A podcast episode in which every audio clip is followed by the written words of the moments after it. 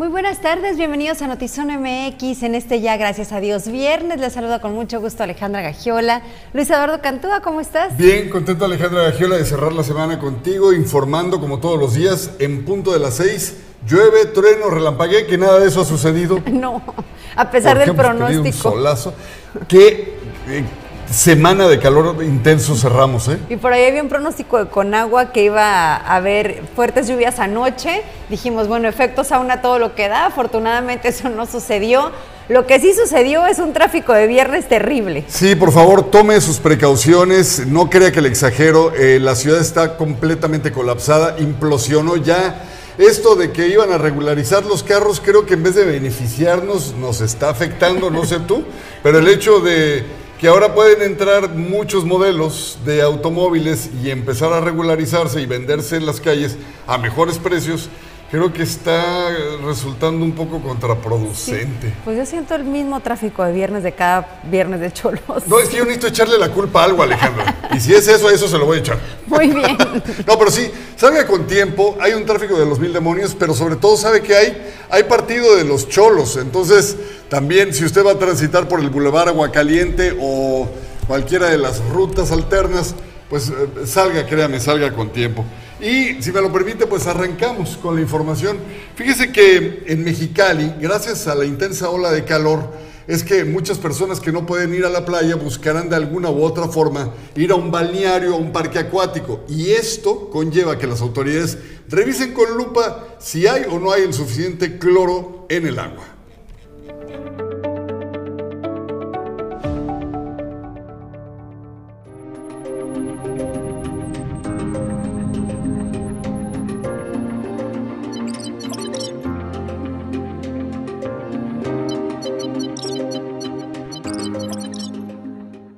Temporada de calor, los mexicalenses añoran los centros de esparcimiento acuáticos. Sin embargo, en un primer operativo de las autoridades municipales se detectaron diversas irregularidades, entre ellas salvavidas no certificados, venta de alcohol sin permiso, entre otros.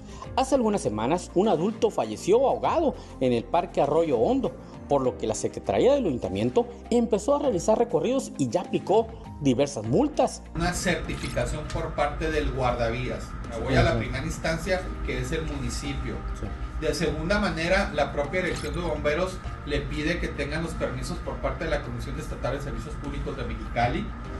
De tercera instancia, les piden también que tengan la certificación.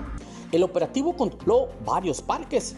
Estuvimos en el parque acuático El Barco, que está ubicado en Santa Isabel en el Parque Acuático El Charco, que está en el ejido Benito Juárez.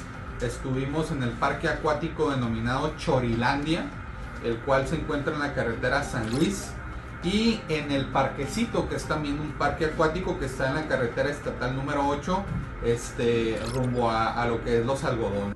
Se aplicaron varias multas por no contar con los permisos requeridos. O por operar sin permiso fue una multa de 24 mil pesos eh, el acta levantada por el tema del consumo de alcohol sin el permiso de ello fue por 48 mil pesos. Eh, las mismas cantidades fueron para cada uno de ellos. También es necesario que tengan la certificación de salud para evitar la presencia de amiba libre. Les piden también que tengan la certificación de la calidad del agua por parte de la Secretaría de Salud. Esto es importantísimo. ¿Por qué? Porque recordemos que en Mexicali vivimos eh, en donde existe pues la MIVA libre, ¿no? Hacen un llamado para que se regularicen. Con producción de Tarre Hernández para Notizona MX, redefiniendo la información, José Manuel Yepes.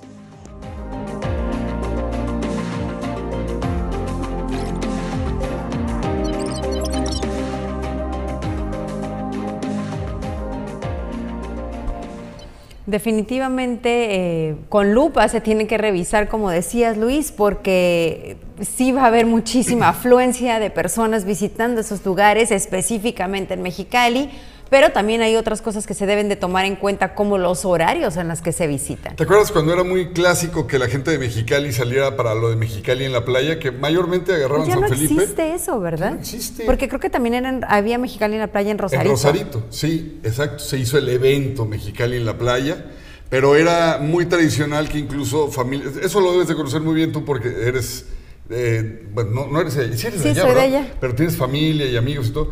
Era muy dado eh, la costumbre y cuando la economía lo permitía, comprar a lo mejor algún pequeño departamentito en Rosarito o en alguna otra como Ensenada y abandonar por completo Mexicali en esta época. Eso todavía es muy común, más que comprar es rentar como por uno o dos meses. Y escucho muchísimo de personas que obviamente, como decías tú, cuando la economía lo permite, que vienen y entonces ya personas que viven en otros municipios del estado visitar a sus familiares en Rosarito o Ensenada. Eso sigue siendo muy Y es común. bien curioso porque esta dinámica sucede, eh, recordarás que estuve un tiempo y ahorita te platicaba eh, eh, antes de salir al aire, de Wisconsin. En Wisconsin, como en otras partes de Canadá, es muy común que la gente busque hacer exactamente lo mismo, pero en época de frío. Escapan del frío y se vienen a México, algunos van a, la mayoría van a Puerto Vallarta, otros buscan eh, destinos un poquito más al sur, pero sí, es también muy típico escapar de tu lugar donde radicas la mayoría del año y escapar dos meses. Y en Mexicali, bueno, eh, siempre el verano es muy complicado, las temperaturas al- alcanzan los 43, 44 grados centígrados, pero este verano en particular la situación ha sido más compleja. Eh, el termómetro marca 52 grados centígrados de manera constante, lo cual antes era la temperatura récord. Y ayer le dábamos cuenta de 24 personas, en su mayoría indigentes, que han perdido la vida. Este, la Secretaría de Salud habla también de que tiene mucha relación con personas con adicciones, Sí. eh, obviamente por temas eh, de deshidratación, pero pues sí es una realidad bastante compleja la que se está viviendo en este momento. 52 dijiste, ¿verdad? 52. Y nosotros, bueno, tu servidor aquí quejándose por 32. Siempre te digo.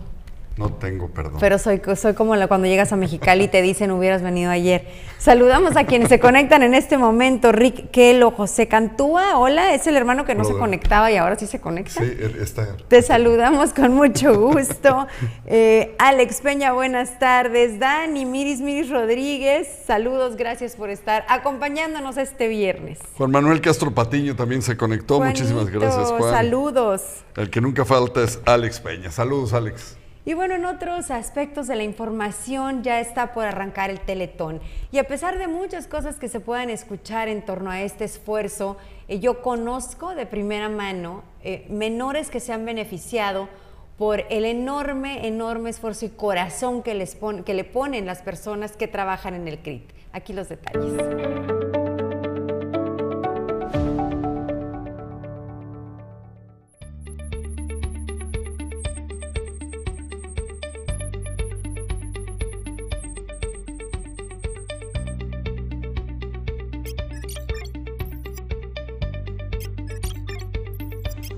Será el próximo 17 de diciembre cuando se realizará el Teletón en México. Por ello, iniciaron activaciones para dar a conocer este noble programa. Pues, las camisetas eh, van a estar accesibles también para ustedes. Ojalá y todos nos pongamos la camiseta del 25 aniversario a través del Activatón para nuestro evento del Teletón que va a ser el 17 de diciembre. Va a ser aquí en nuestras instalaciones del CRIP. Todos están invitados. Quien no conozca el CRIP, por favor, vengan, vengan. Nuestras puertas van a estar abiertas. El Teletón, una organización que fue fundada en 1997 en el país, es sin fines de lucro que busca servir a personas con discapacidad, cáncer y autismo, ofreciéndoles una atención integral de calidad que promueva el pleno desarrollo del ser humano. desafío de activarnos todos en favor pues, de una causa, una causa como son las niñas y niños con discapacidad de nuestra ciudad, de nuestro estado. Eh, esta acción pues creo que nos da una forma muy práctica de poder participar, de poder sumarnos. eh, que el apoyo venga de parte de una autoridad también pues nos hace sentir que si trabajamos en equipo, las autoridades, la sociedad, en este caso eh, la Asociación Civil, Fundación Teletón, el PRI de Baja California, pues, pues una pequeña muestra de lo que podemos lograr cuando trabajamos juntos. Eh, pues estamos muy contentos aquí de venir a hacer nuestra aportación, un pequeño granito de arena por nuestros niños, nuestras niñas con capacidades diferentes y por reiterar nuestro compromiso ¿no? de seguir trabajando con las asociaciones, con las fundaciones, todo aquello que trae una causa noble, una causa social y pues de una otra forma demostrar que todos podemos trabajar juntos. ¿no? El Centro de Rehabilitación e Inclusión Infantil de Baja California realizará diferentes actividades para invitar a la población a donar y apoyar a los niños que más lo requieren. Con imagen edición de Jorge Madera informó para Notizona MX, Ana Lilia Ramírez.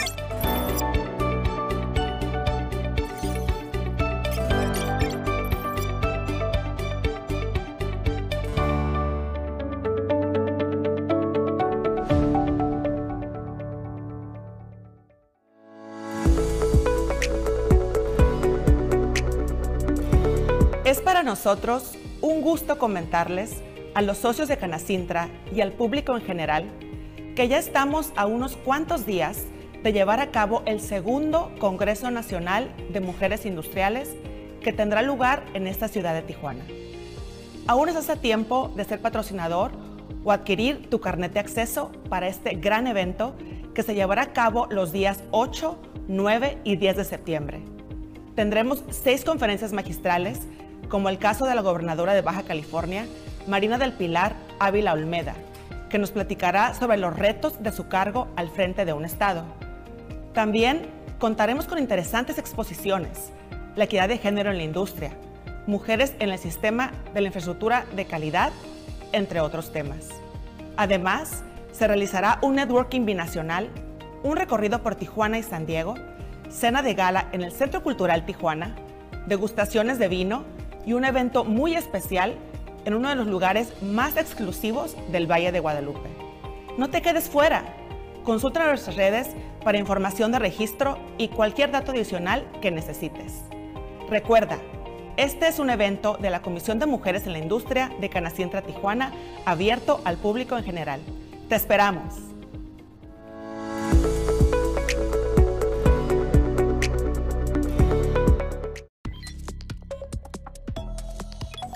La información en breve, las fuentes de un importante diario de la capital estadounidense que hablan bajo condición de anonimato, dijeron del careo a la casa de Donald Trump y no aclaran si se trataba de documentos sobre el arsenal nuclear de Estados Unidos o sobre armamento nuclear de otro país el que estaban buscando. Tampoco explican si los agentes que registraron durante horas la mansión de Donald Trump encontraron lo que buscaban ni el Departamento de Justicia, ni el FBI, ni Donald Trump han podido aclarar estas dudas. ¿Qué le parece? Oiga, un oso pardo fue captado en cámara completamente borracho tras haber consumido demasiada miel en el norte de Turquía. Este cómico suceso ocurrió en la ciudad de Dushe, en el noreste de Turquía, cuando encontraron al oso desmayado. Lo subieron a una camioneta y buscaron ayuda para superar su resaca causada por el consumo excesivo de miel. Los contagios de viruela del mono siguen creciendo en España, que es el país con más casos por habitante del mundo y también el que más fallecimientos ha registrado en lugares no endémicos. Dos, el colectivo de hombres que tienen sexo con hombres que acumulan la gran mayoría de los casos y que por supuesto es el 98% en el mundo y más del 80% en España, que reclaman por favor vacunas para protegerse. Por el momento solo se han repartido 5.300 dosis. Los ataques que el crimen organizado emprendió ayer en Ciudad Juárez dejaron 11 muertos y 6 detenidos. Esto lo informó hoy viernes Ricardo Mejía, subsecretario de Seguridad y Protección Ciudadana. La emisora de radio Switch 105.9 FM canceló varios eventos que tenían previstos luego de que Alan González, su locutor estrella, y otros tres trabajadores de la cadena radiofónica Mega Radio murieran durante esta jornada violenta en Ciudad Juárez, Chihuahua se abre una gama de oportunidades gracias al estilo de vida, el turismo, el dinamismo y la economía en la frontera. Zona de oportunidades a través de Zona MX en alianza con Canadevi Baja California dará voz a expertos inmobiliarios generando oportunidades de inversión. Los esperamos.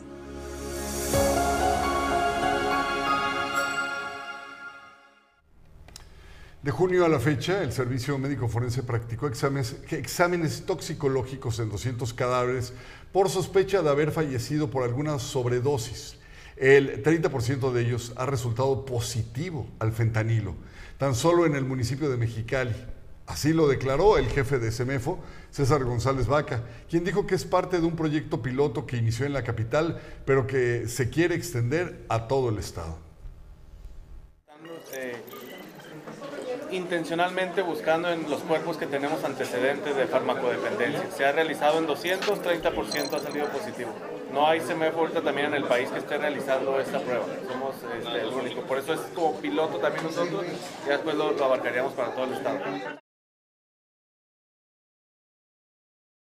Si usted tiene su cita para sacar la visa para cruzar a Estados Unidos próximamente, esto le va a interesar porque se dio a conocer que están cancelando las citas en el consulado americano para agosto y septiembre o lo que queda de agosto y septiembre. Las estarán reprogramando rutinariamente. Esto por diversas razones. No hay información oficial, pero la información extraoficial que tenemos es que incluye aumento de temporada en las visas de trabajo de estudiante o también por razones de salud y seguridad. Eh, es por lo que se están eh, cancelando. No nos han dado a conocer el número de citas que van a ser reprogramadas en las próximas semanas y tampoco descartaron que sigan haciendo estas cancelaciones incluso después de septiembre. Fíjese que una sala de tanatología se abrió en el semáforo, en el CEMEFO, perdón usted, para atender las crisis emocionales de personas que localizan sin vida a sus familiares. Vamos a los detalles.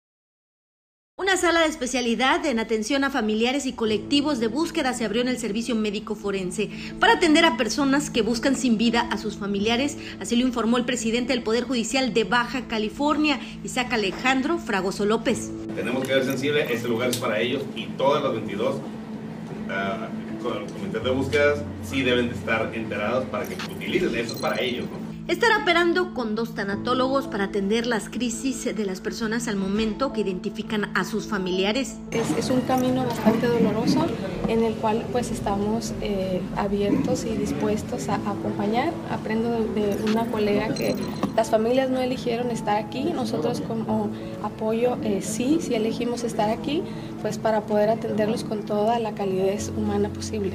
Tanatólogos señalan que en promedio han atendido del mes de julio a la fecha que se abrió esta sala nueve personas como mínimo y máximo 21 personas, es decir, son alrededor de 450 personas que están en duelo porque perdieron de manera violenta a un familiar. Aseguran autoridades que este es el primer espacio en el país que atiende a dolientes. Su función es facilitar el trámite en los procesos de identificación de los cuerpos. Así lo señaló el jefe del Servicio Médico Forense en Baja California, César González Vaca. Esta es un área exclusiva para ellos y única a nivel nacional. No hay un antecedente nacional de un área de atención personalizada como esta. Somos eh, la primera y también en esta área contamos ya con dos tanatólogas. Esto, eh, recomendaciones que desde hace mucho tiempo nos estaba haciendo los mismos colectivos y Cruz Roja Internacional es precisamente para este acompañamiento a todas estas personas que vienen a una situación de, de dolor, de duelo. Con imagen y edición de Lordan García informó para Notizona MX. Ana Lilia Ramírez.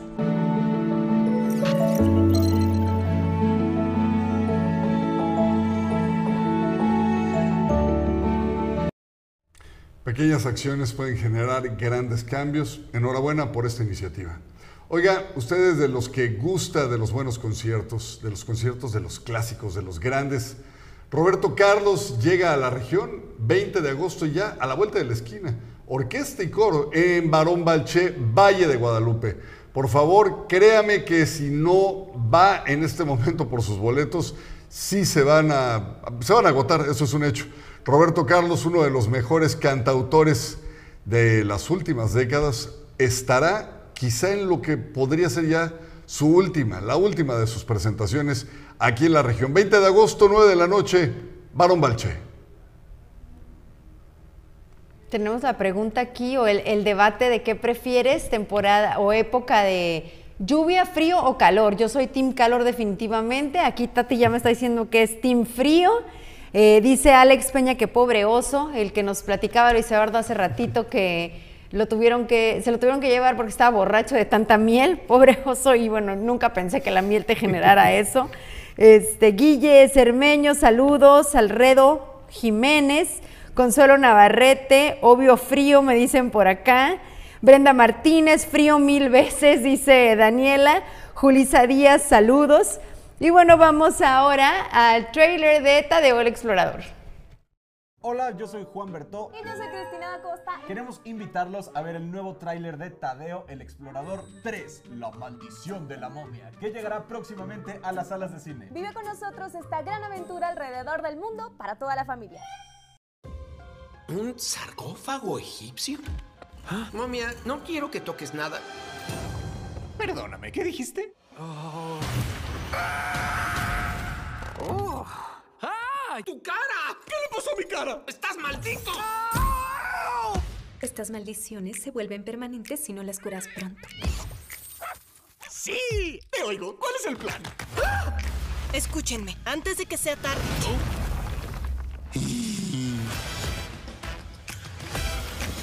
A momia no le queda tanto tiempo.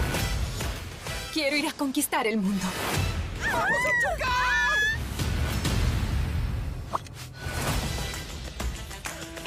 La policía! ¡No se mueva! Las momias solo son egipcias. Tú eres una bolsa de huesos podridos y vendas racias. Gracias, siempre me dicen eso. ¿Qué fue lo que le hiciste a la Mona Lisa? ¿La arreglé?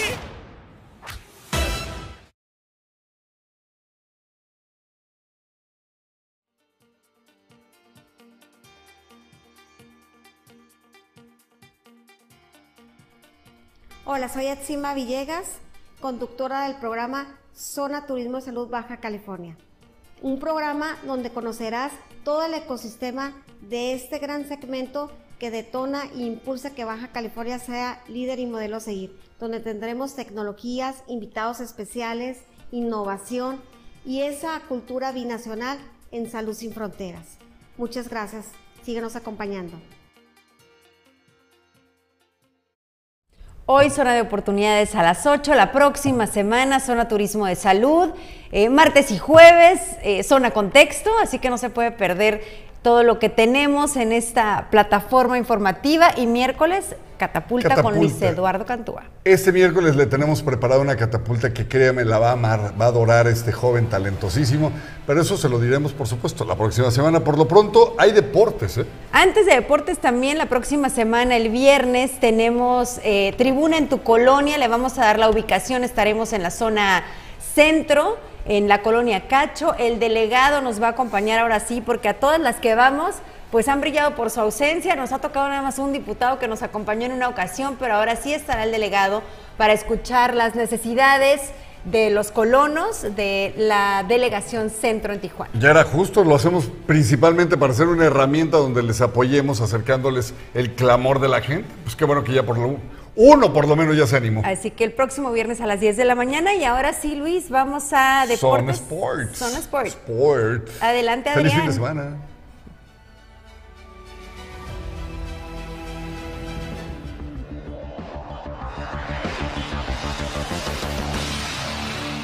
¿Qué tal? Bienvenidos a Zona Sport, la otra cara del deporte, un ángulo distinto de apreciar el mundo deportivo. Nos encontramos en Puebla, Deportium Puebla 2022, la quinta edición de este Congreso de Ciencias Aplicadas al Deporte.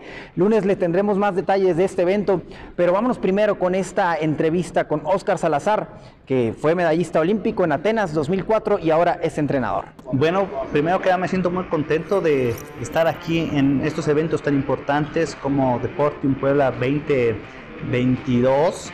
Y, y bueno, es, es algo interesante el reunir a tanta gente tan importante en el medio del deporte. Y en mi ocasión yo estaré impartiendo una clínica de taekwondo, obviamente a todos los interesados, a todos los que también les guste, aunque no practiquen taekwondo, hacer ejercicio. Y creo que es, como ya lo mencionaba, es un deber, es un, eh, una obligación el compartir y transmitir estas experiencias. ¿Cómo, estás viviendo esta faceta de entrenador? Ah, también es un, sin duda es un sueño. Eh, desde que estaba yo en la selección nacional como atleta, yo quería ser entrenador. Yo deseaba que eh, y pensaba que el siguiente paso era ser entrenador y ayudar a más jóvenes que como yo luchan por sus sueños. Entonces, eh, obviamente es un sueño hecho realidad el haber ido a unos Juegos Olímpicos, el haber ganado, haber ayudado a, a, en este caso a los egipcios a alcanzar sus, sus metas el sueño sigue creciendo y esperemos algún día pueda ser eh, obtener medallistas olímpicos como entrenador para los mexicanos. Eh, ahorita que mencionas el tema de Egipto, ¿cómo, fue la experiencia en, Egipto, Oscar? Bueno, es una, una, experiencia totalmente diferente, una cultura totalmente diferente a la nuestra. Eh, pero con una cultura tan bonita, con una historia milenaria, y fue este contraste, ¿no? Porque eh, estar viviendo en un país con una tradición tan milenaria y compartir otra tradición como la coreana y de un mexicano o de, alguien que es ajeno a ellos, este, pues sin duda te exprime, trata de sacar lo mejor de ti y obviamente me ayudó mucho desde siempre la práctica del deporte, pero son experiencias increíbles, son experiencias que sin duda espero que muchos más puedan vivir y también darles el mensaje de que no importa a, donde quiera que uno vaya, ¿no? Uno va a representar a México dignamente y que se puede hacer sin duda eh, obtener resultados importantes. Ahora Oscar se está dedicando a impartir clases de taekwondo como entrenador. Ya nos contó su experiencia en Egipto, en Corea, en otras partes del mundo. Pero ¿qué piensa Oscar Salazar de la nueva generación en taekwondo mexicano? Bueno, es una situación, mira, siempre en, el deporte, especialmente para Juegos Olímpicos, eh, siempre hay riesgos de fracasar, pero también hay riesgos de obtener resultados, ¿no? Entonces siempre es, yo creo que muy importante enfocarnos en que se puede hacer, aunque sea muy difícil, aunque sea algo prácticamente muy complicado, ya desafortunadamente se dio que en los Juegos Olímpicos pasados en Tokio México no obtuvo medallas, pero tiene que ser un punto de referencia, tiene que ser un punto donde nos haga voltear a ver y corregir, ¿no? Eh, no hay que tener miedo, hay que más bien aceptar lo que está pasando y mediante esa perspectiva hacer los cambios necesarios para que se pueda retomar el camino, ¿no? Porque se tienen los atletas, porque se tiene la calidad, ahora hay que retomar y hacer las cosas como se deben. Bien, pues ahí tenemos la entrevista con Oscar Salazar. No se pierdan eh, la entrevista también con María Espinosa el próximo lunes en Zona Sport al terminar Notizona MX. Vámonos con eh, la presentación de la Liga TDP, la tercera división profesional, que la conferencia de prensa la dieron en Tijuana. Sí, claro que sí. Eh, los 220 y tantos presidentes que están inscritos en la TDP a lo largo y ancho de la República Mexicana, creo que hacen labor social en cada uno de sus poblaciones, comunidades y demás, eh, tratando pues de que encauzar a la juventud eh, por el camino del bien, por el camino del deporte y creo que pues es plausible, es plausible que eh, esa labor la realicen estos doscientos y tantos equipos y presidentes de la Liga TDP. esta liga ha ido creciendo año con año, a pesar de la pandemia. En la pandemia sí tuvimos una reducción considerable de los equipos, siempre el número era por lo menos 200 equipos llegamos a ser 180, pero en esta tenemos casi 230 equipos a todo lo largo y ancho del país. ¿De cuántos jóvenes estamos hablando? De estamos hablando de un promedio de 8.000 jóvenes eh, de edad entre los 15 y 20 años. Baja California, ¿qué tanto ha destacado? ¿Qué tanto participan? ¿Qué tanto se han logrado integrar estos jóvenes? Yo creo que a pesar de que es, eh, es un grupo joven, es un grupo que acaba de iniciar, tiene dos temporadas, con esta tres, creo que han, dado pasos agigantados. Tiene otras metas, otras causas eh, esta liga, este proyecto de la liga de tercera división. Cholos Sub-20, que dirige Cirilo Saucedo, visitó la penitenciaría del Hongo. Veamos esta siguiente pieza que nos compartió el equipo canino.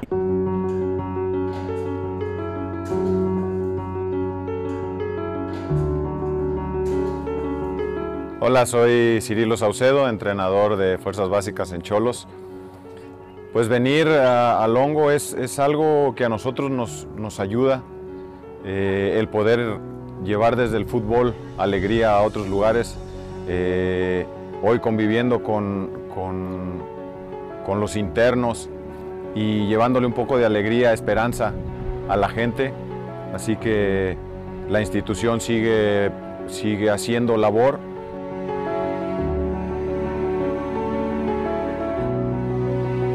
Estoy muy contento, muy agradecido con eh, Equipo Cholos. ¿Por qué? Porque vienen a brindar un parteaguas más en el área deportiva dentro de los ejes de la reinserción social. Sin duda, a través del deporte se generan grandes valores, ¿no? como el trabajo en equipo, la toma de decisiones y que de alguna forma eh, vienen a establecer un mañana y poder atender en reinserción social como lo marca nuestra gobernadora, atendiendo con el corazón por delante. parte de su reinserción, a nombre de la comisionada, del director general, a nombre de la licenciada Mónica, que hace el favor de seguirnos compartiendo este tipo de eventos para hacer realidad todos los sueños de nosotros. Les agradecemos que hayan tomado un poquito de su valioso tiempo para convivir con nosotros. Muchas gracias por todo. Es una motivación muy grande poder enfrentarnos con muchachos que están casi en la primera división. Eh, le echamos las ganas lo más que se puede para poder demostrar nuestro talento que tenemos aquí. La, la preparación que tuvimos eh, la damos entre nosotros mismos. Tuvimos una semana de preparación y le metimos, le metimos para dar mm, el mejor juego posible que se pudo. Se demostró, no en el resultado, pero en las ganas se notaron. Muchas gracias Club Tijuana por la oportunidad que nos dan al enfrentarse con nosotros y nosotros con ustedes. Hoy Cholos precisamente estará enfrentando a Puebla en el Estadio Caliente. En unos momentos más inicia este encuentro entre la escuadra fronteriza y la poblana. Esto ha sido todo en Zona Sport. Yo los veo el siguiente lunes. No olviden compartir nuestro contenido y nos pueden seguir en todas nuestras plataformas como oficial Zona MX. Hasta la próxima.